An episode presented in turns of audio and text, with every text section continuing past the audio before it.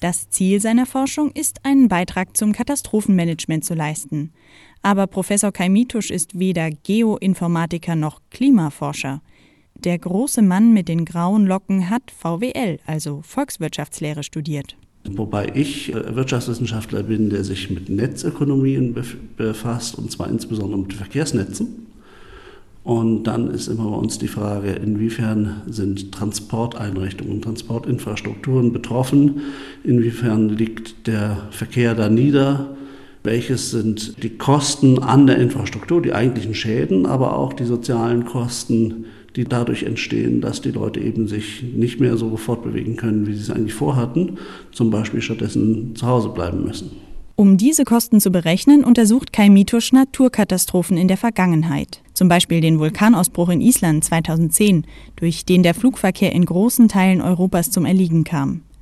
Die direkten Schäden waren dabei relativ gering, denn in Island selbst mussten zwar einige Einwohner evakuiert werden, aber die Schäden durch Überflutung und Ascheniederschlag vor Ort hielten sich in Grenzen. Viel größer waren dagegen die indirekten Schäden, erklärt Professor Mitusch. So bezifferte der Internationale Luftfahrtverband IATA den Verlust der Fluggesellschaften durch das Ascheflugverbot auf mindestens 1,3 Milliarden Euro. Die Fluggesellschaften hatten den Verlust, weil sie ja die Tickets äh, zurückerstatten mussten. Nicht? Aber es ist ein sozialer Verlust. Die Menschen hätten ja den Preis äh, gerne bezahlt, um zu fliegen. Das heißt, der Flug äh, war äh, mindestens äh, den Ticketpreis wert. Das wissen wir.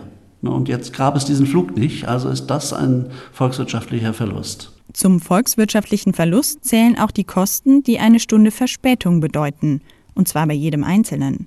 Dabei ist es egal, ob der Autofahrer eine andere Strecke fahren muss, weil durch ein Erdbeben eine Brücke beschädigt ist, oder ob er einfach nur im Stau steht, weil ein Schneesturm die Fahrt erschwert. Zur Veranschaulichung öffnet Kai Mitusch seinen Laptop und deutet auf eine Tabelle. Ja, hier haben wir für Deutschland Werte und jetzt schauen Sie mal die Spann Spannbreite an. Also aus empirischen Untersuchungen, die andere gemacht haben bei anderen äh, Gelegenheiten. Eine Stunde zusätzlicher Fahrzeit bedeutet einen volkswirtschaftlichen Verlust von 4 bis 13 Euro bei einer Privatfahrt, von 6 bis 39 Euro bei einer Dienstfahrt oder Pendlerfahrt. Bei so weit auseinanderliegenden Werten wird es schwierig, den Verlust zu berechnen. Deshalb hat Netzwerkökonom Mitusch im Fall von Schneesturm Daisy im Winter 2010 einen Mittelwert von 8 Euro angenommen. Damals kam es zu sehr vielen Verspätungen. Trotzdem waren die Auswirkungen dieser Naturkatastrophe auf den Verkehr nicht so dramatisch, wie, es, wie man es den Zeitungsüberschriften gerne entnehmen möchte, weil die Menschen eben doch Ausweichmöglichkeiten haben. Das geht auch so weit, dass man dann sagt, na, ich warte dann halt mal zwei Tage mit der Reise bis die Eisenbahnlinie, also die wird ja als erstes dann wieder freilich und dann fährt die Eisenbahn schon mal wieder. Ja. Ähm, und dann hat halt der Verkehr immer alternative Wege, äh, also die Verkehrsmodi kann man wechseln oder die Verkehrsrouten kann man wechseln und so.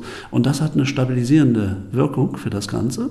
Ja, also der Verkehr ist nun gerade nicht ein System, was die Katastrophenauswirkungen propagiert und verstärkt durch Systemzusammenhänge, sondern im Gegenteil, es ist so eine Art Sicherheitsnetz. Man hat viele verschiedene Varianten und kann substituieren, kann ausweichen und dadurch immer die Folgen begrenzen und abschneiden.